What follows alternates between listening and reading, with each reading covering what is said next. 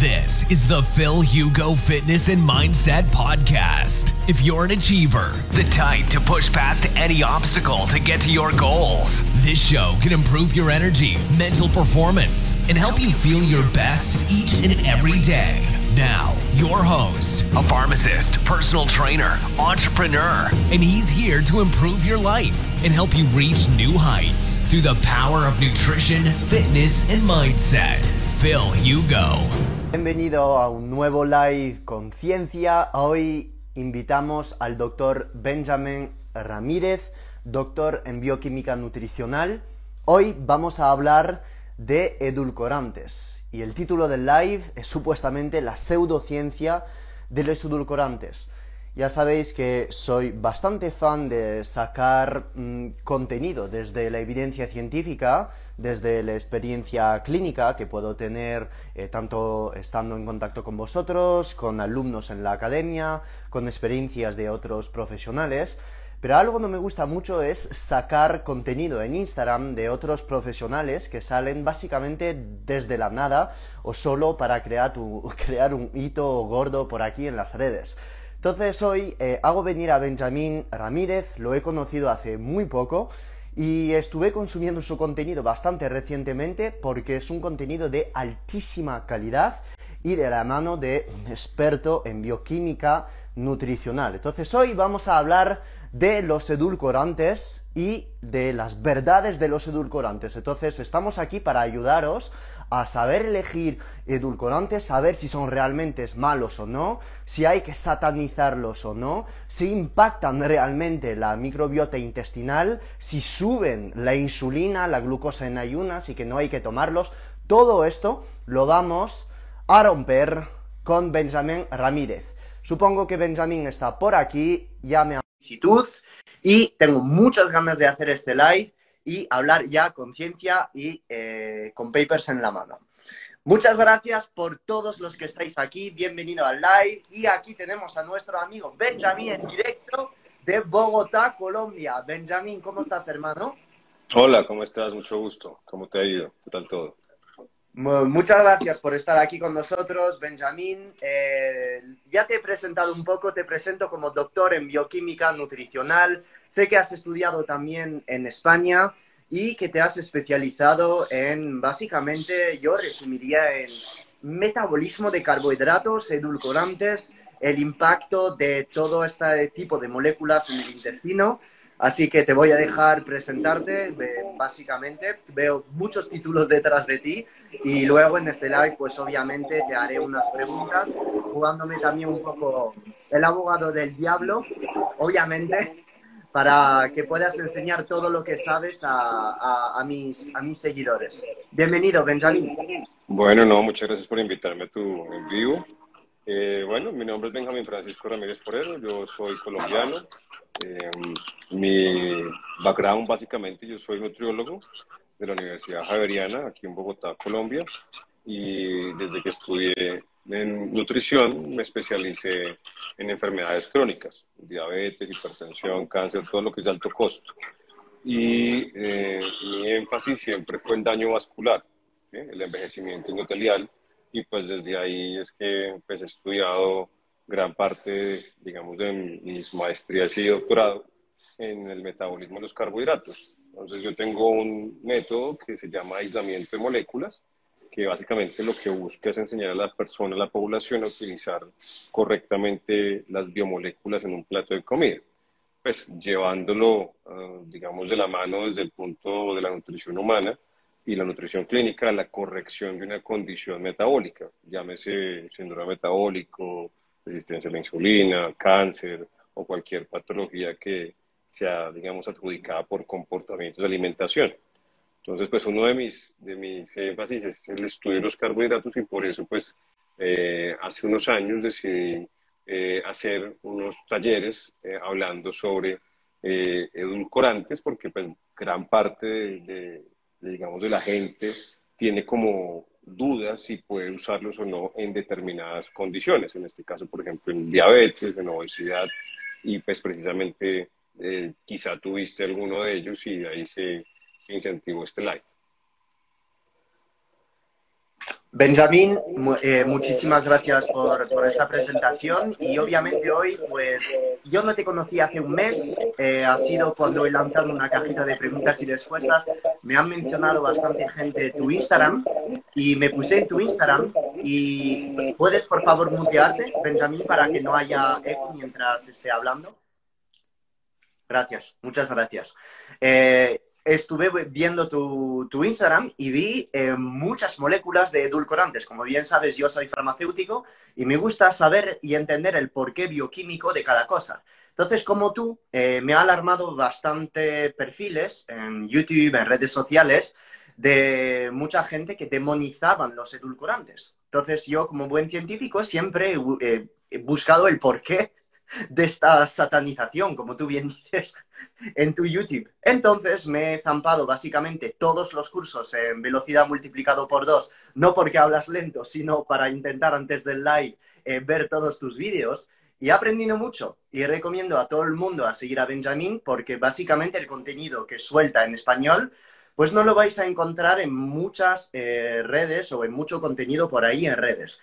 Entonces, eh, de todo lo que he visto de ti en YouTube, es básicamente todo lo contrario de lo que se cuenta eh, aquí en redes sociales.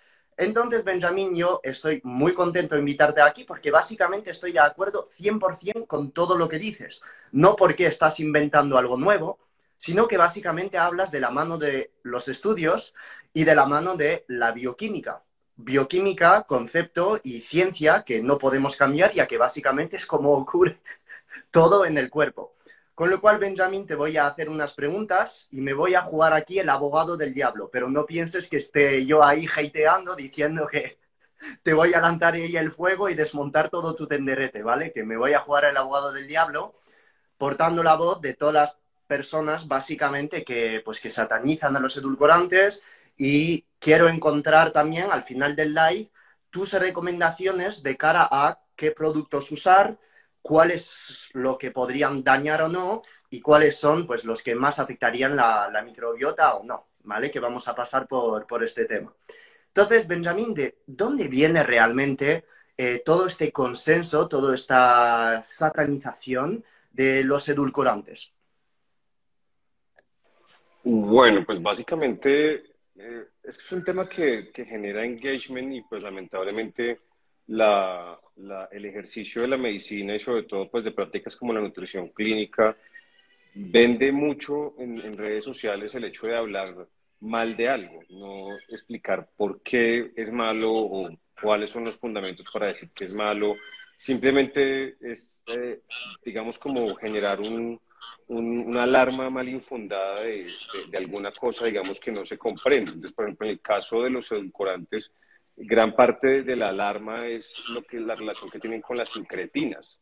Digamos que cuando uno eh, ingiere un alimento, no solamente es las calorías que el alimento genera y el impacto endocrino que tiene en nuestro plasma, el hecho de que el alimento llegue, sino qué sucesos en el tracto digestivo hacen que se prendan algunas sustancias consideradas, digamos, moléculas accesorias a la alimentación humana, en este caso las incretinas. Entonces, todo lo que genere un estímulo a los receptores de membrana que tiene, digamos, los sabores en la lengua, puede tener distalmente una activación de otras cascadas. Entonces, por ejemplo, cuando consumimos azúcares que llamamos falsos azúcares, porque no tienen impacto en la producción de insulina,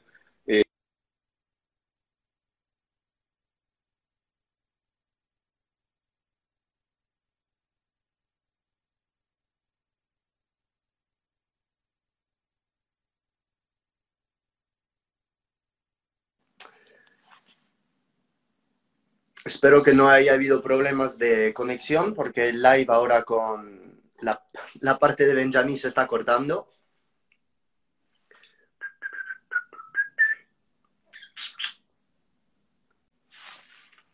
Benjamin ha tenido que irse del live, no, no, sé muy bien el por qué, entonces le vamos a esperar tranquilamente y pues supongo que volverá. ¿Qué quieres que os diga? Eh, el micro está, entonces vamos, vamos a esperar de nuevo Benjamín. A ver, Benjamín se acabó de reconectar. Hemos tenido una pequeña, un pequeño problema ahí de wifi. Y Benjamín está ahora volviendo. Benjamín, ahora todo correcto. ¿Sí? ¿Bien? Sí, genial, perfecto. Disculpa, se, se, se, cayó la comunicación. Bueno, lo que te estaba contando, básicamente eh, pues, es un tema que vende decir que un producto, digamos, como un edulcorante, al no conocer su eh, actividad fisiológica, pues no es utilizable, por ejemplo, en algunas eh, dietas o regímenes dictatoriales que las redes sociales generan. Por ejemplo, el que es keto, pues entonces es keto y lo que no es keto no está bien. El que es basado en plantas y el que no hace basado en plantas está mal. El que hace low carb y el que no hace ayuno entonces está mal. Entonces, digamos que todo esto genera pues que consuman tu, tu contenido, que, que crezca tu cuenta, que tengas más impacto quizá en la comercialización de un libro, en un curso, en lo que el merchandising, digamos, del ejercicio de la profesión médica se volvió ahora en redes sociales. Entonces, digamos que a mí eso no me, no me gusta porque pues eh, gran parte de lo que uno intenta es mostrar la información para que la persona la pueda adecuar hacia su política de vida, sea si hace dieta keto, si hace ayuno intermitente, si hace lo que sea, pero que lo haga bien hecho. Entonces, por ejemplo, el tema de los edulcorantes, es una de las cosas que más genera no, digamos, una, una, buena, ah, eh, digamos, venta del, contenido, porque la gente dice, bueno, pero si me sabe a dulce, me va a disparar insulina, así no dispara, entonces insulina me va a dañar la microbiota, entonces si no me daña la microbiota, me prende otras moléculas que son disruptores endocrinos, que es lo que se ha querido, digamos, eh, tildar algunas sustancias eh, llamadas edulcorantes no calóricos. Entonces, pues, digamos que nadie se había tomado la, oportunidad de hacer de pronto un taller, digamos, o un video, de decir, bueno, listo, aquí está la, la sustancia, eh, está cómo funciona, dónde fue creada, cuál es su utilidad, cuáles son sus usos responsables, a qué segmento poblacional va indicado y cómo se puede usar. Entonces, si te diste cuenta en los videos que yo hice, básicamente fue eso. Si usted quiere hacerla entonces en una dieta keto, utilice tal forma. Si usted la quiere usar en una dieta, digamos, low carb, utilícelo en tal concentración. Si usted tiene una, una condición, por ejemplo, como el cáncer, entonces evite tal sustancia, pero realmente simplemente salir a generalizar a decir que todos los edulcorantes son malos o que todos los edulcorantes tienen efectos negativos en la eh, flora intestinal o en cualquier otro tipo de target eh, bioquímico, pues realmente no es cierto. No hay evidencia que soporte tal, eh, digamos, claim y pues lo que te digo, muchas personas pues se apalancan para simplemente salir a decir que todo es malo y que entonces los edulcorantes también porque son sustancias que entre comillas nos van a afectar pues alguna parte como nuestra flora intestinal, lo cual pues si te diste cuenta pues no tiene evidencia ni soporte científico. Entonces, eh, cuando una persona menciona en redes que los edulcorantes dañan la flora intestinal, que suben la insulina en ayunas o que incluso después de tomarlo sube la glucosa y que obviamente la gran mayoría de, de ellos te salen de cetosis, te rompen el ayuno o te hacen ganar grasa, todo esto lo tiramos a la basura y está totalmente infundado en humanos. Pues lo que pasa es que eso depende del, o país donde tú estés viviendo, porque pues, por ejemplo aquí en Colombia pasa mucho y en general en América Latina, que los edulcorantes son eh, mezclas. Entonces tú consigues, por ejemplo, eritritol y al 90% y al 10% de dextrosa. Entonces obviamente eso es un producto que sí o sí te va a sacar de un estado de cetosis o sí o sí va a sacarte de un estado de ayuno. Entonces por eso digamos que lo importante es saber identificar los productos y como, por ejemplo, países como Colombia reciben mucho producto importado, pues aquí tenemos que educar a la población tanto el producto que se hace localmente, o sea, que se produce dentro del país, y los que vienen de afuera. Entonces, ese es el, problema de, estandarizar los edulcorantes, que aquí no encontramos, por ejemplo, pureza al 100%. Por ejemplo, en Colombia hace, ponle no más de dos años, se consigue monk fruit puro, o sea, fruto de monje al 100%. Anteriormente se conseguían, pero eran mezclas, 50 y 50, o la stevia se utilizó mucho tiempo y se sigue usando acá en diluciones, 60-40, 75-25, eh, o no son, no, no, son, digamos, son ensamblajes. Entonces, por eso no es que lo tumbemos todo, digamos que no. En parte el problema es que el consumidor final no sabe qué producto comprar porque la persona no sabe leer las etiquetas, la persona se va simplemente a leer la tabla. Entonces dice, ah, cero eh, azúcar, entonces me, sirve, pero si tú ves la información, digamos, puede que diga cero azúcar, pero en la, en la tabla, digamos, tú encuentras dextrosa al 10%, pues sí, puede que un producto diga que cero, cero azúcar en la tabla, pero eso no es cierto, porque hay, un, hay una utilización de una, de una molécula que puede ser pequeña, en este caso dextrosa maltodextrina, que pues va a sacar ese momento metabólico que tú no quieres entorpecer si estás haciendo una dieta en ayuno intermitente o en cetosis. Entonces, gran parte del problema es, es ese, que las personas no leemos más allá de la tabla, no nos vamos a la, a la, etiqueta donde está la, la, combinación. Entonces, lo importante es encontrar un producto que no esté mixturizado, o sea, que no esté eh, mezclado con otra sustancia y mirar realmente cuál es el edulcorante que se está comprando. Entonces, aquí, por ejemplo, en Colombia encontramos polioles mezclados con sucralosa, stevia mezclada con monk fruit, eh, alulosa, eh, tagatosa, o sea, encontramos gran parte de productos que se pueden utilizar para amortiguar las necesidades de sentir un sabor dulce en boca que no afectan nuestra parte metabólica en, lo que queremos hacer, por ejemplo, inducir un estado metabólico como la cetosis o, o inducir un ayuno intermitente o buscar un aplanamiento de la producción de insulina para X eh, segmento de tratamiento o simplemente queremos utilizar dentro de la dieta en general de la semana un alimento que sepa un postre, pero que realmente no sea un postre, sea un alimento placebo.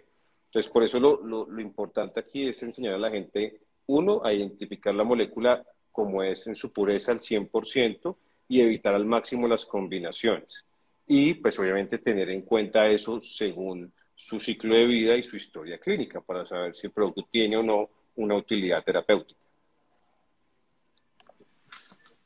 Gracias por la información, Benjamín. Entonces, estás ahora sí mencionando de que bien ver la etiqueta, de que obviamente la gran mayoría de productos con estebiósidos muchas veces en la etiqueta nos damos la vuelta al producto y vemos que hay ahí maltodestrina, derivado de destrosa, etcétera, y estás contando ahora que muchas veces no son los edulcorantes los culpables, sino la gran cantidad de azúcares sencillos que están ahí dentro de estos productos. Cojamos entonces, pues un producto que no tenga azúcares, porque los hay. Hay productos, no sé en Colombia cómo está el mercado, pero en Estados Unidos los hay, en Europa los hay, donde hay únicamente eritritol. O si no es únicamente eritritol, pues habrá eritritol con alulosa o stevia. Entonces, si estamos mezclando estos edulcorantes, ¿habría un problema o cómo el consumidor puede saber que estos edulcorantes no van a tener impactos en su insulina, en su glucosa postprandial, en caso o de tener diabetes o de seguir una dieta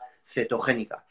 Te lo digo, Benjamín, yo conozco la respuesta, simplemente te, hago hablar un poco como la voz de, la ciencia, eh, simplemente dar unas pistas a estos consumidores a la hora de ver un producto si, un producto tiene polialcoholes, tipo maltitol, tipo sorbitol, xilitol, ¿qué tiene que hacer? ¿Elegir el con xilitol o elegir el con eritritol? ¿Elegir el con stevia o preferir una bebida con aspartamo tipo Coca-Cola Light?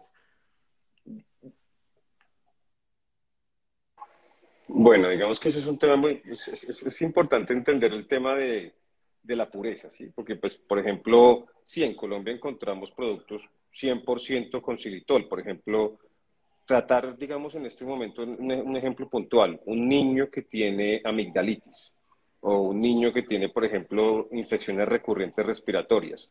Eh, el xilitol funciona muy bien para ellos en gomas de mascar, porque es bastante bacteriostático y eso es un agente que puede ser considerado en ciertas concentraciones no una, medicina, sino un alimento funcional para evitar las frecuentes, digamos, y recurrentes enfermedades respiratorias de los niños en edad escolar.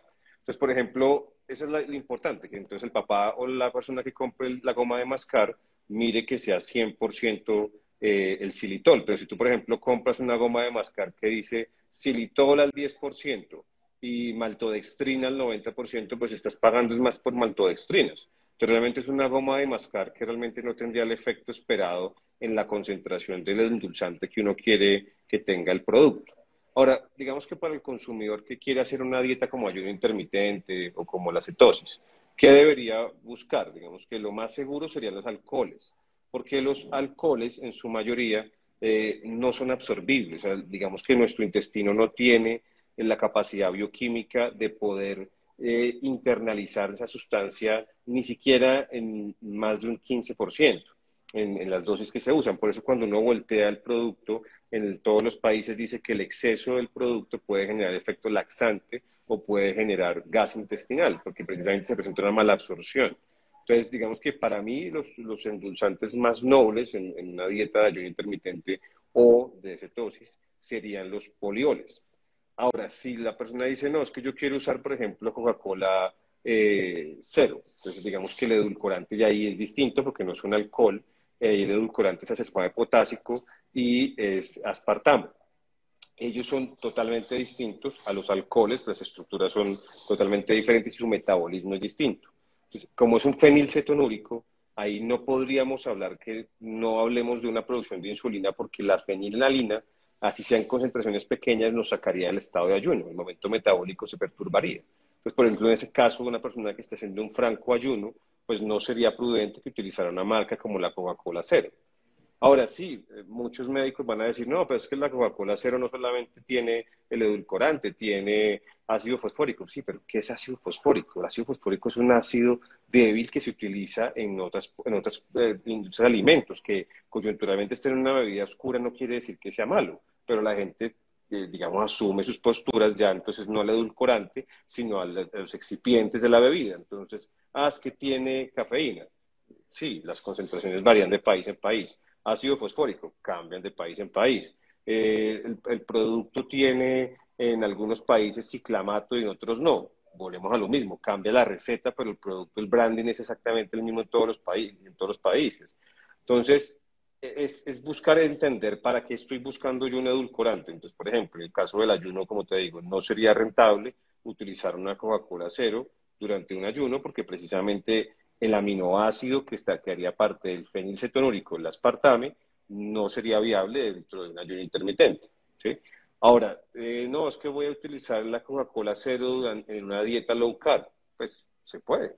En una dieta eh, cetogénica, ¿lo puedo usar? Sí, la puedes usar, pero volvemos al punto. Entonces no hablemos de la marca Coca-Cola, hablemos de otra marca, hablemos de una bebida gasificada marca X.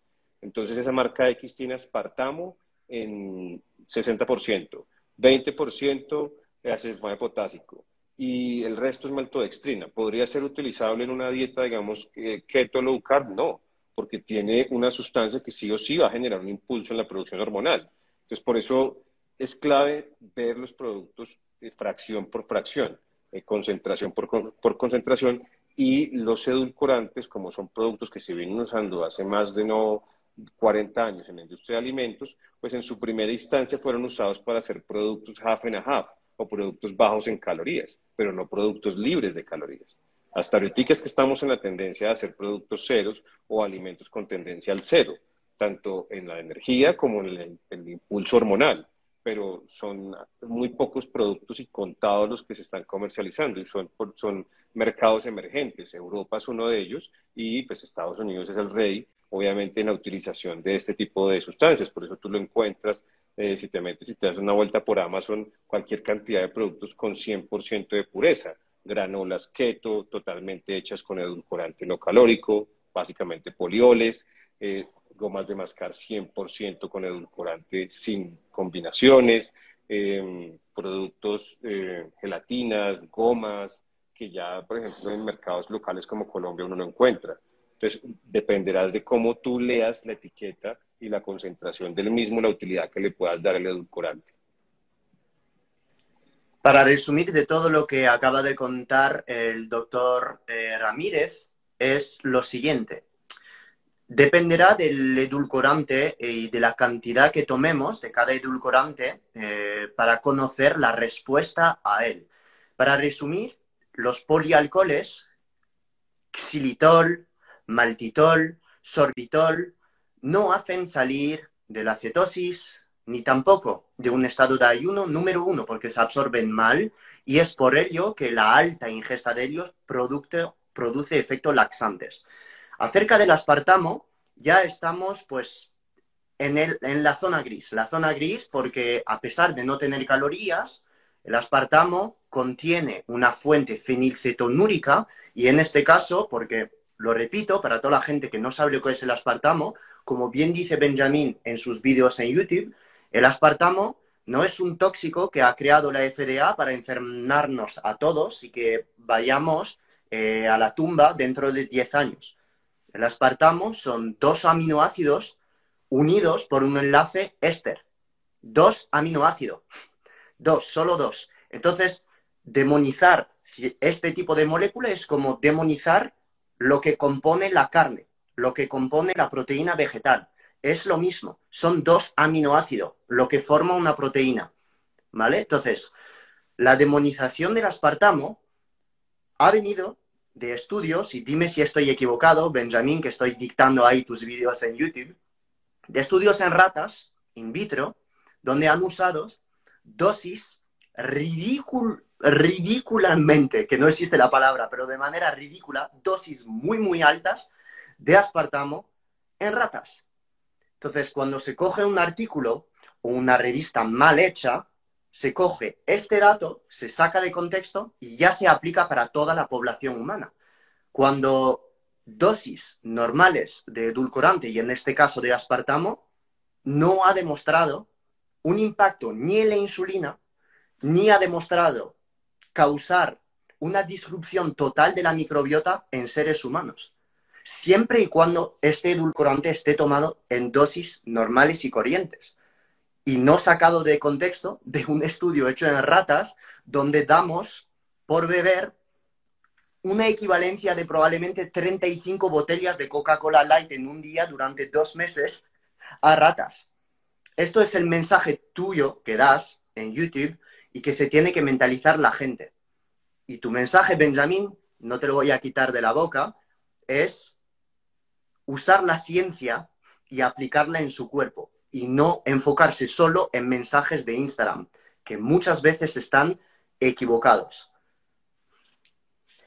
Eh, sí, es que mira, por te voy a poner un ejemplo. Aquí en Colombia hay un médico muy famoso que tiene un libro que se volvió eh, pues un bestseller, ¿sí? Entonces, obviamente, todo el mundo en, Colombia está de moda seguir a ese, médico y pues consumir todo, su contenido, lo cual no es malo. O sea, digamos, es un trabajo, digamos, eh, de cualquier tipo de influenciadora en, redes sociales, como pues, vender un producto y lograr que se vuelva viral. Entonces, eh, efectivamente, si tú preguntabas hace dos, tres años aquí en Colombia, eh, ¿cuáles son las causas de que la microbiota intestinal esté alterada? O sea, nadie trataba eso, nadie importaba un diagnóstico de eso. Pero entonces, eh, no, como los productos, todos los ultraprocesados o mal llamados ultraprocesados, ahora también tienen edulcorantes, entonces ellos también generan algo malo, que, y lo mejor que se le ocurrió decir fue, la micro, alteran la microbiota intestinal, entonces ahora todo el mundo está pendiente de su microbiota cuando nunca en la vida fueron pendientes de su microbiota. Entonces, eh, todo esto se vuelve como una secta religiosa, todo esto se vuelve una ola, digamos, de nieve que llega a muchas personas. Entonces ya las personas no quieren consumir una sustancia o un producto que se generó para una población con determinadas características, porque entonces es un ultraprocesado y aparte de ser ultraprocesado tiene endulzantes que dañan la eh, flora intestinal o dañan nuestra microbioma. Pero si tú le preguntas al consumidor que leyó ese libro, ¿entendió que es una, que es una flora intestinal? No. ¿Que entendió cuál es la razón por la cual una sustancia puede ser, eh, digamos, a alterar una comunidad microbiológica en un tracto digestivo? No. Entonces, ¿realmente es eso educar a la población? No, es simplemente generar adeptos a una cuenta de redes sociales para que consuman más su contenido, sigan comprando sus libros, que muy probablemente van a ser bestsellers también, y pues efectivamente de, generar una alarma hacia el uso, por ejemplo, de una sustancia, en este caso como un edulcorante. Y como te digo, no podemos eh, estandarizar, no todos los edulcorantes son los mismos, como te digo una molécula de un estebiócido es totalmente distinta a una molécula de, de una molécula de sorbitol, eh, asimismo el aspartame al, al potásico, el neotame, o sea, edulcorantes hay muchísimos. De hecho, hay una revisión de un libro buenísimo, que es un libro que usted de pronto vio cuando yo hice la, la revisión de Springer al Link, que es una revisión molecular detallada de cada uno de los edulcorantes. Son más de 200 sustancias en humanos y en animales donde se establece lo que le digo al final. Listo, ¿para qué segmento va?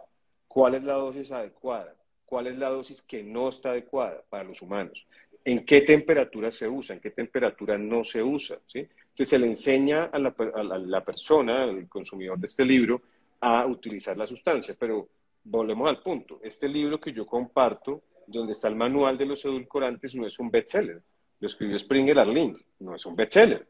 Pero entonces sale alguien que vende un libro bestseller y pues este tumba todos los, los, artículos de revisión, los, todos, todos los, los, clinical trials que se han hecho hasta la fecha, precisamente porque a esta persona se le ocurrió simplemente estandarizar que los edulcorantes son cronodisruptivos y que aparte de eso pueden generar un efecto en la comunidad intestinal. Benjamín, entonces, em, de los edulcorantes que tú consideras válidos, uso palabras sencillas para que todo el mundo pueda entender y captar el mensaje. Em, beber una bebida con edulcorante que tenga acesulfamo K, que tenga estebiósido, que tenga aspartamo en dosis de, por ejemplo, 500 mililitros al día, no va a afectar en nada en la glucosa postprandial, insulina en ayunas, crear diabetes crear cáncer o tener un impacto en la microbiota. Estoy hablando de 500 mililitros de una bebida edulcorada que pueda contener edulcorantes. Lo que pasa es que ahí está el punto coyuntural, o sea, uno, digamos que en, la dosis, esto se llama hormesis y lo sabes tú mejor que yo, que eres farmacéutico, la dosis hace realmente la respuesta, si es positiva o si es negativa. Entonces uno diría, bueno, una dosis de 500 ml que tenga un endulzante que ni siquiera llega a los mil miligramos de usado por, ese, por, ese, por esa botella en volumen. El problema no es si genera o no genera un efecto negativo o positivo, el problema es qué comportamientos tiene la persona que consume ese producto en el transcurso del día, que pueden generar un efecto adverso. Entonces, lo que muchas veces uno le dice al paciente, bueno, si usted se va a tomar una Coca-Cola cero, un ejemplo, del almuerzo, pero su almuerzo tiene arroz, arveja, zanahoria, habichuela, maíz, pues son cinco fuentes de carbohidrato distintas, o sea, son cinco disparos de insulina. Ahora, la bebida, pues sí, gracias eh, al universo no tiene más azúcar porque pues tenía otro sexto disparo de insulina. Entonces, realmente es el uso responsable que se le da a ese tipo de productos. Ese tipo de productos no se hicieron para que la persona literalmente pida un big size en un cine y se coma la hamburguesa tranquilo con las papas eh, y con la gaseosa sin azúcar, ¿no? Ese producto se usa como un sucedáneo mientras que la persona se educa y logra evitar el consumo de líquidos con altas concentraciones de azúcar glicémica. Es que comparemos, por ejemplo, la misma botella que tú planteas, el mismo volumen, 500 eh, ml, versus lo que se usa la gaseosa genérica de jarabe de maíz rico en fructosa, que son alrededor de 30 o 60 gramos, dependiendo del país donde estemos ubicados, versus lo que está, usando de edulcorante el producto y la respuesta que tiene. Entonces, uno, obviamente la respuesta es totalmente glicémica, insulínica, el otro es totalmente cero. Entonces, obviamente, ¿qué sería mejor para la, para la población en general? Pues intentar no consumir ninguna bebida que tenga ese efecto postpandrial. Entonces, pues efectivamente no sería adecuado generarle a la persona un incentivo por consumir la bebida regular. Por eso el gobierno debería grabar con impuesto esa bebida que tiene azúcar, que sí es insulínica y glicémica. Y favorecer que la persona, mientras que hace la transición, pues acceda a una bebida que no tenga azúcar, que tenga un edulcorante, mientras que logra cambiar su paladar y se dedica a tomar simplemente agua y no consume bebidas gasificadas con o sin edulcorantes. Pero lo importante es entender por qué ese producto no dispara la insulina y el otro sí. Ese es, digamos, el punto álgido del consumidor en cuanto al uso responsable de los edulcorantes, sea el que sea, sea un alcohol, sea un aspartame, sea sulfame, sea neotame, sea la stevia, sea el mahuán, sea cualquiera de estas sustancias que hemos logrado sintetizar para dar un sabor al dulce regular. ¿Cuál es la ventaja de los edulcorantes? Que los edulcorantes en pequeñas dosis o en pequeñas concentraciones pueden endulzar inclusive mil veces más que una molécula de azúcar. Entonces, por eso la cantidad que se usa en las presentaciones para consumo humano son irrisorias que llegan al punto de no generar ningún tipo de efecto secundario, porque si tú lo has leído igual que yo, pues las dosis que se usan para generar un efecto neoplásico son dosis que sobrepasan los umbrales tolerables, que en humanos no sería posible ni siquiera porque la persona se tomara la botella de 2.5 litros de una bebida sin azúcar al día. Claro, y la gran pregunta de, de todo esto es que gente que está demonizando los edulcorantes diciendo para qué sustituir el azúcar cuando comer cosas dulces no es humano. El ser humano nunca ha tenido tantas cosas dulces, entonces, ¿para qué sustituir el azúcar por cosas edulcoradas, aunque sean totalmente seguras para el ser humano? ¿Por qué consumirlas? Benjamín, como siempre, conozco la respuesta, estoy hablando para mis seguidores, ¿ok? Entonces, eh, dale. Bueno, pues ¿para qué consumirlas? Pues porque gran parte de nuestro ejercicio, por lo menos el mío como profesional de la salud, es educar al paciente en una transición de comportamientos que ha tenido en el transcurso de su vida.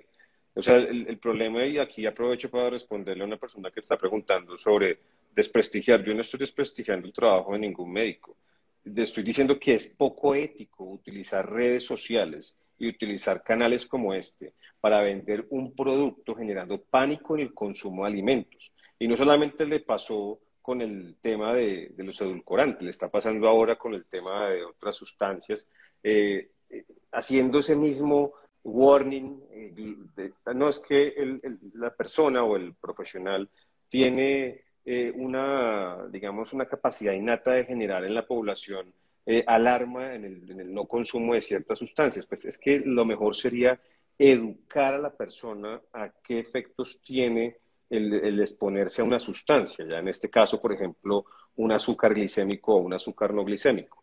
¿Por qué eh, se han generado estas sustancias desde el punto de vista de los alimentos? Porque existe una necesidad de cambiar una sustancia que hemos determinado que ya es generadora de enfermedad en el mundo. En este caso, la obesidad y el sobrepeso y sus enfermedades asociadas, gran parte dependen de la exposición sostenida y prolongada al azúcar en la dieta humana. Y eso lo hemos visto desde 1970 hasta ahora, donde hemos podido cuantificar los niveles de azúcar que consumimos per cápita. Y azúcar me refiero a los glicémicos. Entonces, por eso la industria de alimentos ha querido cambiar, ¿sí? A otras sustancias que tengan un efecto similar en boca, que generen esa misma hedonía, pero que no tengan el mismo efecto endocrino. Entonces, por eso, pues, se hacen gomas de mascar eh, con edulcorante no calórico y se hacen con edulcorante calórico. La idea es darle a la población la oportunidad de tomar decisión. O sea, usted puede seguir comprando el producto genérico que sabe que tiene unos efectos negativos o consumir un producto que esté un sucedáneo con una alternativa que no tenga ese mismo impacto. Entonces ahí, ahí va el accionar de educar a la población. ¿Cómo se usa, cuándo se usa y cómo se usa? Uno. Dos, generar en el gobierno las necesidades de desincentivar el consumo de alimentos que tengan azúcares glicémicos. Entonces, grave con impuestos las bebidas que vienen endulzadas con azúcares glicémicos y bájele los impuestos a las bebidas que vienen con edulcorante. ¿Con qué intención? Con la intención de cambiar el consumo y el cambiar el consumo nos dirá a largo plazo, a través de estudios clínicos aleatorizados y poblacionales observacionales, si el hecho de disminuir la exposición al azúcar, al sodio, a la grasa saturada, tiene un efecto en enfermedades crónicas como muy probablemente lo tendríamos. Pero no sería viable simplemente salir a decir, no, la solución es quitemos todo lo que sepa dulce y todo lo que genere ese efecto, porque eso no va a pasar. O sea, todo lo que genere estímulos a la, activación de los sensores y de nuestros órganos de los sentidos es, es, generador de riqueza y tú sabes muy bien que todo lo que se vende en el mundo pues tiene azúcar y pues eh, gran parte de lo que hemos venido consumiendo hace 50 años pues genera ese efecto, un efecto de adicción eh, hacia el consumo de productos que generen una sensación de bienestar, en este caso por ejemplo los, los productos que tienen azúcar convencional o azúcar glicémico. ¿Los edulcorantes, doctor, suben el ácido úrico? Así. Eso es, totalmente, eso es una falacia ad hominem. Precisamente, eh, eso es una de las cosas que han querido decir. ¿Dónde, ¿Cuál es el reporte que nos ilustre, nos, nos muestre Realmente la revista, el paper, donde hay un aumento literalmente del ácido úrico pos ingesta de algún tipo de endulzante y a qué concentraciones. En ninguna revisión de ningún alcohol, ni siquiera el sorbitol, que es el único que podría llegar a, entrar al torrente sanguíneo en unas concentraciones muy bajas, tiene efecto al, al, incrementar purinas y pirimidinas o en este caso ácido úrico. Ninguno, ninguno de los edulcorantes tiene ese efecto a excepción de la fructosa. La fructosa sí, pero como estamos hablando de edulcorantes no calóricos, no insulínicos, no glicémicos, pues no estamos hablando en este caso, en este live, puntualmente de la fructosa. Entonces, no es cierto que los edulcorantes, los revisados en, este caso, en este live, tengan impacto en el ácido úrico. Si todas las personas eh, que están comentando ahora en el live de, eh, de muchos doctores famosos que hablan con evidencia científica, la queremos ver. Básicamente yo la quiero ver también. Quiero ver la evidencia científica usada. Y no me vale evidencia científica en ratas con dosis extraordinarias. Quiero ver metaanálisis, revistas hechas en humanos, en dosis en las que se usan en el productos comercializados. Y otra cosa no, solamente es ver, no solamente, yo, yo tengo un video también en YouTube que es importante que la gente lo vea y se llama evidencia científica y particularización de la evidencia. Esto no solamente es meterme a una base de datos, voy a buscar en PubMed, ¿sí? en mi máquina de escribir invisible, y voy a mirar qué revistas encuentro que apoyen mi idea. Sí, si usted busca cualquier idea como edulcorantes eh, generan cáncer y le van a aparecer muchísimos artículos. ¿sí? Ahora, revise de dónde fue la fuente que usted extrajo, la lectura crítica de ese mismo artículo y saquen las conclusiones respectivas de la lectura de ese mismo a través de identificar la particularización de la evidencia. Entonces, volvemos a lo que tú estás diciendo. ¿Qué es particularizar? Es coger ese eh, enunciado que leíste que tiene, entre comillas, un factor de impacto en evidencia estadística y ponerlo a girar en la población donde se está usando la evidencia. Entonces, volvemos al punto. Por ejemplo, eh, se ha demostrado que el consumo de X sustancia genera un efecto en tal población. Sí, tal población con qué epigenética, con qué condiciones medioambientales. O sea, ¿cuál es realmente la conclusión de eso que están sacando para eh, estandarizar que todo lo que está en el edulcorante es realmente dañino o deleterio para el consumo humano? Entonces, por eso, no solamente es buscar el artículo, no solamente es meterme en la base de datos, es leer el artículo, mirar la fuente, particularizar la evidencia y saber dónde voy a aplicar eso que estoy leyendo. Pero lo que te digo, muy probablemente va a sacar el artículo y va a comenzar a buscar eh, edulcorantes no calóricos y ácido úrico y va a encontrar posiblemente alguno, ¿sí? donde va a encontrar eso que le dé fuerza a su opinión. Pero eso no es evidencia, ni es estadística, ni es eh, medicina basada en la evidencia. Realmente eso es simplemente más pseudociencia. Muchas personas también diciendo que no habría que tomar edulcorantes porque son artificiales. Esto es falso, porque no todos los edulcorantes son artificiales.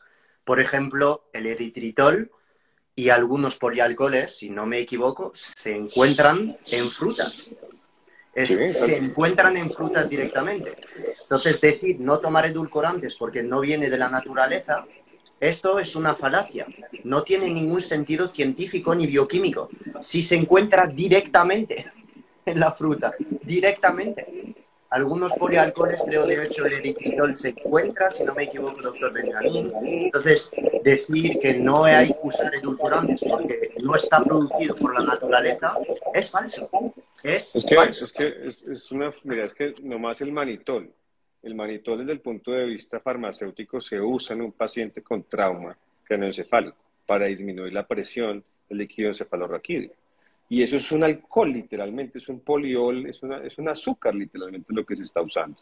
Entonces, eh, el, el, problema es ese, que la gente dice, bueno, ¿qué es natural y qué es artificial? Pues es que todo, pues inclusive los medicamentos para oncología, son extraídos de plantas. Entonces, eh, termina siendo más benéfico hacer homeopatía y vender homeopatía que ser oncólogo, porque es que el oncólogo me llena de químicos, mientras que el homeópata me llena de sustancias eh, hechas por la madre tierra diluidas a la N del número de Avogadro. Entonces, realmente este, este, es el problema de, las redes sociales y el consumo de contenidos de pronto no responsables. Es mucho más eh, responsable salir y hacer, como te digo, una revisión exhaustiva de cada sustancia y dar una conclusión a la población que la quiere consumir, a la que no la quiere consumir y en qué, digamos, se puede utilizar y en qué no. Pues, por ejemplo, este año voy a hacer exactamente lo mismo con los edulcorantes, quedaron faltando algunos por revisar, pero voy a hacer exactamente lo mismo con los excipientes. Vamos a revisar entonces qué es ácido fosfórico, qué es ácido fumárico, vamos a revisar entonces todos los excipientes que se usan para la elaboración de productos ultraprocesados, porque como te digo, todo esto se ha prestado para que entonces, ah, no, entonces el producto que es malo para la microbiota no es entonces el, edulcorante, sino entonces es el, el, excipiente, es el ácido fosfórico. ¿Por qué? Porque eso eh, quita calcio al cuerpo. O sea, yo, me explico yo no me explico una cosa como un médico que pasó seis años en, estudios eh, de medicina en la Facultad de Ciencias y Medicina, desconoce el, el conocimiento de una, de una enzima como la nidrasa carbónica y sale a decir, por ejemplo, que el, hecho de consumir ácido fosfórico en una bebida puede generar descalcificación. O sea, ¿realmente es en serio? Desperdiciamos cinco años de, de ciencias básicas en una facultad de ciencias y medicina para salir a decir que un ácido, por ejemplo, en una bebida puede generar descalcificación. Eh, esto es lo que yo quiero que, digamos que si uno le vende esto al consumidor de redes sociales promedio que consume contenido, pues sí, se le llena las redes y se le aumenta el número de seguidores, pero esto también lo consumen profesionales de la salud. Entonces, eh, desconocer este tipo de cosas es desconocer la formación de ciencias básicas. Y pues por eso mismo en el tema de los, edulcorantes es igual. Es simplemente desconocer cómo funciona una molécula y qué interacciones tiene en, el cuerpo humano.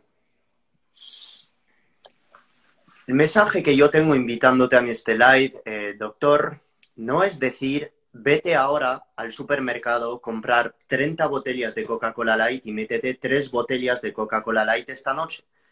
Este no es el mensaje. El mensaje del doctor Benjamin y el mío es, pregúntate realmente, antes de considerar la infografía como la verdad absoluta, si este, esta bebida edulcorada o esta varita proteica que viene con eritritol y alulosa, ¿te va a dar placer o no? ¿Te puede ayudar a acompañar en un cierto tipo de nutrición que estás haciendo? ¿Te puede subir la serotonina o hacerte más feliz en vez de decir absolutamente no a todo y encerrarte en una caja negra y que esté deprimido, deprimida? Esto es la filosofía que quiero que tengas. Es decir, ve este producto no como el demonio. Pregúntate, ¿y si lo, tomo, si lo tomo en dosis moderada? ¿Me puede hacer más feliz este producto? Porque probablemente si lo tomes en dosis muy moderadas y no extraordinarias de cuatro botellas al día o seis varitas proteicas post-entreno, pues probablemente no pase absolutamente nada. Y de hecho, estudios en humanos, metaanálisis randomizado, no lo han demostrado. No es que lo diga el doctor Benjamín Ramírez ahí en su clínica en Bogotá o Phil Hugo ahí en Andorra, que es farmacéutico. Son estudios, metaanálisis, estudios randomizados, pero no hace falta tampoco irnos a estudios tan grandes. Pruébalo en tu cuerpo, analízate, míralo, porque si desde hace 20 años no tomas una bebida con eritritol o con acesulfamo K porque has leído en un periódico que el aspartamo, el acesulfamo K, provoca cáncer, pues estás equivocado. Y yo vivir una vida equivocado, pues no es una vida, porque te aleja esto de la verdad y de la libertad. Entonces, es el punto de vista y la perspectiva que os quiero traer aquí en este live. El doctor Benjamin no es el jefe de una empresa de Coca-Cola Light en Colombia, ni tampoco está aquí para vender una botella edulcorada. Tiene su método, como yo tengo el mío, pero no está aquí para colarlo. Y si tienes dudas sobre él, te vas a YouTube y te zampas la cantidad de clases gratis que tienes ahí para educarte. Hablamos con ciencia, hablamos con bioquímica y no hablamos para vender aquí. Hablamos para que tengas más libertad a la hora de elegir tus productos y darte más libertad a la hora de decidir y realmente de probar. Yo no consumo muchos edulcorantes y ahora es un tema que quiero hablar contigo, Benjamín, con todo el respeto del mundo. No consumo muchos edulcorantes durante el día porque sí, a veces cuando consumo un edulcorante durante el día, por la noche parece que me apetece algo más dulce. Entonces, seáis como yo. Si los edulcorantes o este sabor dulce os provoca este tipo de comportamiento, que puede explicarse por un componente emocional, que puede explicarse por un componente fisiológico, da un poco igual. Conoceros mejor. Si un edulcorante os produce esto, ¿para qué seguir tomándolo en estas cantidades en este momento del día? Ponerlo un poquito más tarde en el día, después de la cena, por ejemplo, donde vais a dormir después.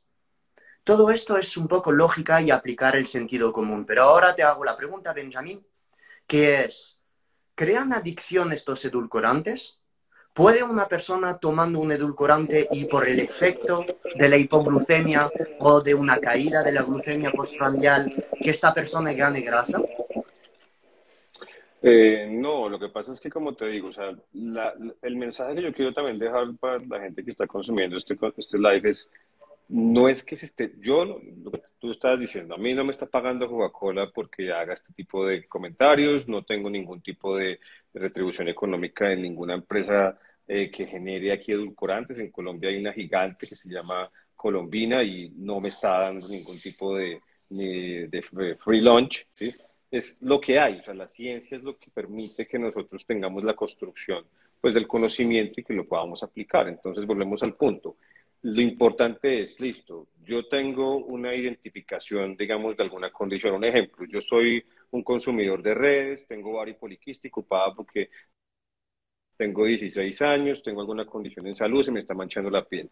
¿Qué debo hacer? Entonces, lo primero que tiene que hacer no es buscar un influencer y tampoco buscar el que esté de moda, es poner esto en conocimiento de su, eh, digamos, médico de confianza para que sea el que le diagnostique. probablemente el diagnóstico va a ser una condición asociada a un patrón, a un comportamiento. ¿Qué patrones son identificables en una niña de 16 años con ovario quístico? Pues posiblemente la dosis de carbohidrato de su dieta es muy alta, eh, tiene mucha producción de insulina, no hace actividad física, no tiene un buen patrón de sueño. Entonces yo debo corregir todos esos escenarios. Mientras que se va corrigiendo todo esto, la persona no puede salir súbitamente a volverse keto diet en chasquear los dedos como Thanos, ¿no? O sea, la persona tiene que tener un proceso de sensibilización y enseñarle cuáles son las alternativas que tiene en el tratamiento. Una de las alternativas es que si le llega a dar ansiedad, como a cualquier niña de 16 años con ovario quístico en la noche, cuando usualmente llega su periodo, es que si, le da, si quiere comerse un chocolate, pues sería lo mejor no comprar una chocolatina genérica que tenga azúcar convencional de la glicémica, sino que puede buscar en el escenario del mundo abierto capitalista pues una, una chocolatina que tenga una, una, buena concentración de chocolate, cacao, que tenga cero azúcar glicémica e impacto insulínico. Entonces puede buscar una que tenga una concentración de alcoholes y se la consume según su necesidad fisiológica de solventar puntualmente una eh, ansiedad. Entonces, no es que esto se le va a convertir en consumo frecuente, es eso lo que se debe corregir, no es la exposición sostenida a un producto, sino qué es la mejor alternativa para tener en la casa. Entonces, por ejemplo, no es que la chocolatina que yo le voy a mandar tiene edulcorante, pero la que le gusta a ella es la sneaker. Pues sí, todos quisiéramos comer sneaker todos los días, pero pues no sería rentable para nosotros y para nuestra salud. Entonces, precisamente por eso toca buscar un sucedáneo, mientras que la persona ve por sí misma, hace el método científico, tanteo y error, que cambiando comportamientos, es decir, no consumiendo tanta azúcar, no produciendo tanta insulina, pierde peso, no se le mancha la piel y controla el ovario poliquístico. Entonces, en resultado, ¿qué es lo que se le quiere enseñar a la población? Es cómo lo usa, cuándo lo usa y para qué lo usa. Pero no salir a decirle a esta persona, no, mira, tú definitivamente tienes una enfermedad que tiene que ser tratada desde el punto de vista de quitar todo lo ultraprocesado, entonces no consumas ni siquiera alimentos que digan light o que digan sin azúcar, porque realmente eso también es procesado y es malo, cambia tu flora intestinal y entonces, entre comillas, jódete. No, o sea, esa no es la idea del ejercicio de cambiar un comportamiento, es darle, mostrarle el arsenal y el abanico de alternativas que la persona tiene para poder cambiar patrones de comportamiento que mejoren su calidad de vida. No es simplemente, mira, tu dieta va a ser todo natural, no puede ser nada artificial, nada puede ser químico, aunque no sé de dónde define químico una persona que ha estudiado eh, medicina y, ciencia, y entonces todo debe ser eh, natural, y, todo debe ser 100% eh, de la madre naturaleza. Y con eso vas a lograr un mejor objetivo. Realmente eso no es cierto, eso también volvemos al punto, es pseudociencia y todo esto es cambio de patrones y comportamientos que se van eh, favoreciendo a través de que se crean productos que pueden tener un efecto eh, similar al otro, pero que mitigan el, el, producto final, en este caso la producción de insulina, la producción de glucosa. Entonces, en conclusión, no sería una cosa que generara adicción si la persona sabe para qué se usa, en qué momento se usa y por qué funciona eso que está consumiendo. En este caso, la utilización o no de un edulcorante. Clave que no lo compre combinado. Clave que pueda controlar la exposición en la, semana y clave que, que tenga un desarrollo de cambios de comportamiento, no una dieta ni el patrón que esté de moda. El mensaje ha sido muy claro. Eh, yo animo a muchas personas que quieran aprender conciencia, bioquímica y sin sesgo de todo tipo, echar un vistazo al YouTube de Benjamín. Eh, me gusta el contenido porque básicamente me gusta la bioquímica y me gusta explicar cosas con bioquímica y con la menos cantidad de sesgo posible. Y en el caso de los edulcorantes, pues yo caí en la trampa, fíjate, caí yo en la trampa hace unos años de pensar que solo había que consumir stevia, alulosa y eritritol y que el aspartamo me iba a producir un melanoma, un cáncer de pulmón o de cerebro. Y caí en la trampa, hasta indagar durante dos o tres años sobre el tema y darme cuenta de que todo esto es básicamente bullshit en humanos y que todo depende de la dosis. Pero si esto lo llevamos diciendo desde Paracelso, si es la dosis que hace el veneno. Entonces, obviamente, tienes que ver el cual te va mejor. Yo, si me preguntas ahora que a la gente le gusta cosas eh, prácticas, los edulcorantes que suelo recomendar no porque haya habido una revista científica, sino simplemente por ver los resultados en la academia que tengo, en alumnos, suelen ser eh, edulcorantes tipo alulosa, eritritol, stevia, monk fruit, sucralosa y cualquier tipo de poliol no te hará salir de cetosis o de un estado de ayuno, simplemente lo suelo recomendar menos por la sencilla razón de que son laxantes, producen bastante diarrea y una persona suele pasarse con estos tipos de edulcorantes que encontramos en varitas y como tiene esta diarrea, pues entonces deja de consumir el edulcorante. Entonces, por eso no me gusta mucho recomendarlos, pero no es que no los recomiende porque te van a producir un cáncer o diabetes de tipo 2 o ganancia de grasa por arte de magia, sino más por un término más clínico de no producir un efecto secundario como un poco eh, superficial, artificial, que haría dejar la persona de consumir este edulcorante.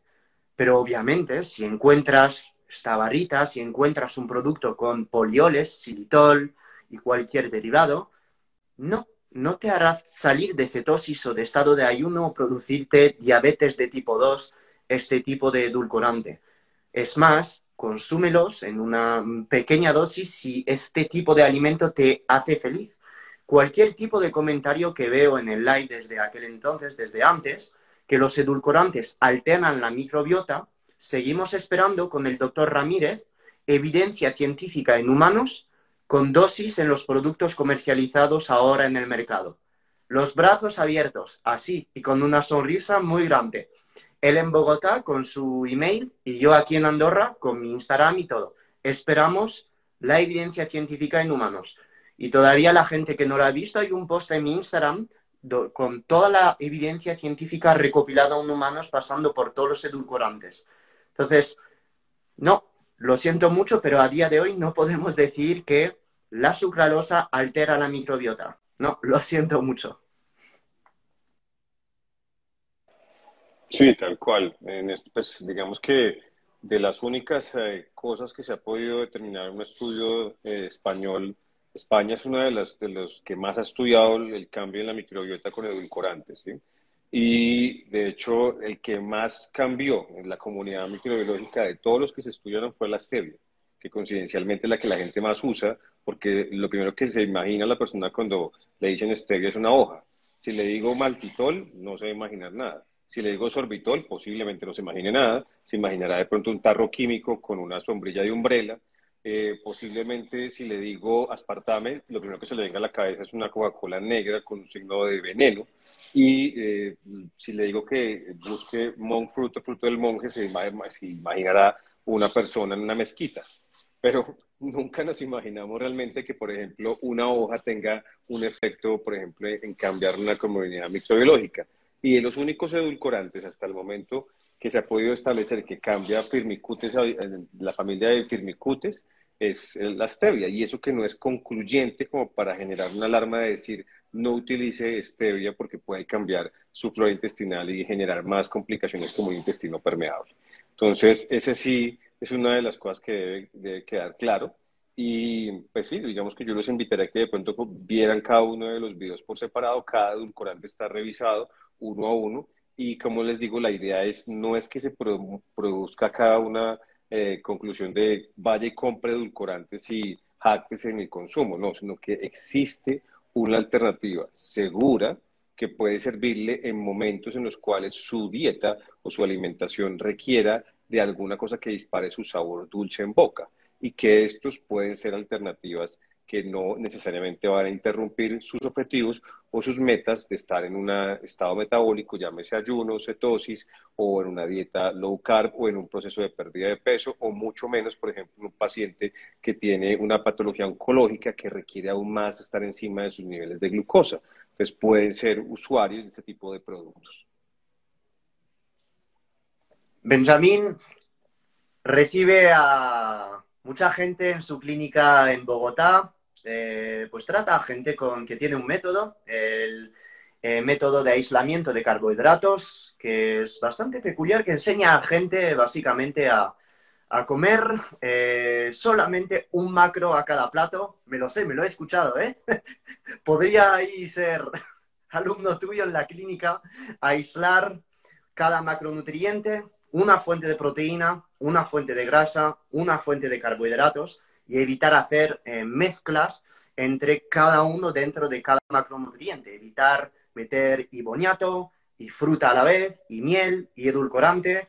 Evitar meter muchos tipos de grasa, aguacate y aceite de oliva y nuez de macadamia, etcétera, etcétera. Y evitar meter 50.000 fuentes de, de, proteínas. Entonces, no estamos aquí para hablar de, del método de aislamiento de carbohidratos, obviamente, pero me ha llamado curiosidad porque básicamente, Benjamín, tengo que ser sincero, en algunas cosas ahí eh, discrepo contigo, eh, pero obviamente podremos hacer otro, otro live para ello. Pero estaría encantado que, que sí, que hables de esto, porque con, te tengo mucho respeto y quiero pues que des por conocer un poco, muy brevemente, la, la filosofía que estableces detrás del aislamiento de carbohidratos. Bueno, vale, te agradezco pues, la oportunidad de que me dejes conocer a través de tus medios eh, el método. El método básicamente es una herramienta que nació en, una investigación observacional en Colombia eh, de personas que tenían unos patrones de comportamiento no muy rentables, como son los transportistas de las, personas que manejan el servicio público eh, intermunicipal, o sea, grandes distancias. Y en ellos, pues lo que pudimos identificar en su momento los autores de la investigación era que las personas tenían un comportamiento en el cual no se satisfacía la necesidad de energía en el transcurso del día, según pues, el, análisis de su consumo, pero que siempre mezclaban moléculas en su alimentación, proteínas con proteínas, grasas con grasas, carbohidratos con carbohidratos, y ahí nació una hipótesis de investigación que es el aislamiento de las moléculas. Gran parte de lo que busca el aislamiento de las moléculas es tratar de producir la menor cantidad de, secreciones hormonales post-ingesta, en este caso incretinas, GLP-1, eh, insulina, y pues efectivamente lo que se hace es, es, ver el, alimento como un aportante de un nutriente que llega a la sangre más que otro. Por ejemplo, la lenteja. La lenteja, la gente dice, no, es una proteína vegetal porque tiene algún aporte de nitrógeno y aminoácidos. Pero gran parte de lo que aporta más es carbohidrato y un carbohidrato que puede ser digerible, que puede impactar nuestros niveles de glucosa en sangre. Entonces, como tal, al aportar más carbohidrato, pues la lenteja se clasifica dentro de un grupo, que en este caso serán los carbohidratos. Entonces, como el método lo que busca es no combinar moléculas, en este caso, por ejemplo, en Colombia, la mayoría de la gente que come lenteja la mezcla con arroz y le pone zanahoria. Entonces, pues ahí estaríamos consumiendo tres tipos de carbohidrato. Un carbohidrato que viene en la zanahoria, uno que viene en la lenteja, uno que viene en el arroz. El problema es que ellos no van a llegar al tiempo a la sangre porque no va a haber una capacidad digestiva y absortiva de las tres moléculas de diferente eh, composición física y química a nuestro torrente sanguíneo por lo cual la cantidad de insulina que sube en plasma es muy alta. Y eso es lo que hace que condiciones como el hiperinsulinismo no se favorezcan. Entonces, muchas veces el problema de la comunidad no es que la gente coma mucho eh, en cantidades, en re de comida, sino que muchas veces la distribución de su plato tiene moléculas muy combinadas. Entonces, por ejemplo, si yo hago una lenteja con arroz y, zanahoria, muy probablemente voy a hacer una carne con huevo entonces, es lo mismo, son aminoácidos diferentes los de la carne a los del huevo, lo mismo hay producción de insulina por aminoácidos, entonces va a haber un problema y una dificultad molecular al digerir y absorber ese, ese plato de comida. Y por ejemplo, a ese, a ese plato de comida quizá la persona le puso al arroz aceite y puso un aguacate afuera. Entonces son dos grasas. Pasa lo mismo, no vamos a incrementar la insulina por comer grasa, pero sí los kilomicrones. Y cuando los kilomicrones están altos en sangre, al haber ácidos grasos libres e insulina alta, pues lo que tenemos es una célula adipositaria ávida de comida, que impediría que una persona se beneficiase, en este caso, de un proceso de pérdida de tejido adiposo o disminución del mismo.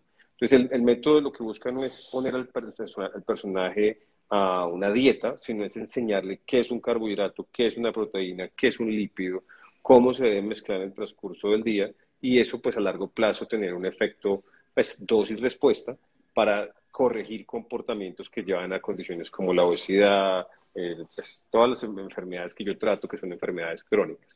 Entonces, el método no es una dieta, es un método educativo y es un método que busca corregir comportamientos, no instaurar dietas, que es, digamos, una de las premisas que yo tengo con mis pacientes. Benjamín, Muchísimas gracias. Es la primera vez que hago un live con eh, un doctor en bioquímica, en nutricional y encima has estudiado, he visto aquí en España. Eh, voy a seguir compartiendo tu contenido. Tienes ahí unas clases gratis espectaculares sobre los edulcorantes. Y básicamente yo como fan eh, de toda la evidencia científica, nutricional en humanos, pues eh, seguiré compartiendo las cosas que hablan de la mano de la ciencia y no solo de la mano de eh, pues el marketing, obviamente. Benjamín, unas palabras eh, aquí a nuestros seguidores que, quieras dar, un mensaje de motivación para seguir con sus, con sus hábitos. te escuchamos, Benjamín, gracias. Bueno, no, pues muchas gracias a ti por invitarme a tu canal y pues efectivamente a todos los que consumieron este live, pues muchas gracias. Que les guste o no les guste, pues ya eso dependerá de los colores, para eso son, para el que le guste, el que no le guste. Lo que yo quisiera de pronto dejar como mensaje es que aquí no se trata del que más tenga seguidores, ni el que más genere engagement con sus redes, el que mejor tenga community manager. Aquí se trata de que estamos tratando humanos y los humanos no se tratan simplemente con cifras de aumentar el engagement de una red social yo trato pacientes, trato humanos y como tal tengo que tratar como me enseñaron con ética y con principios.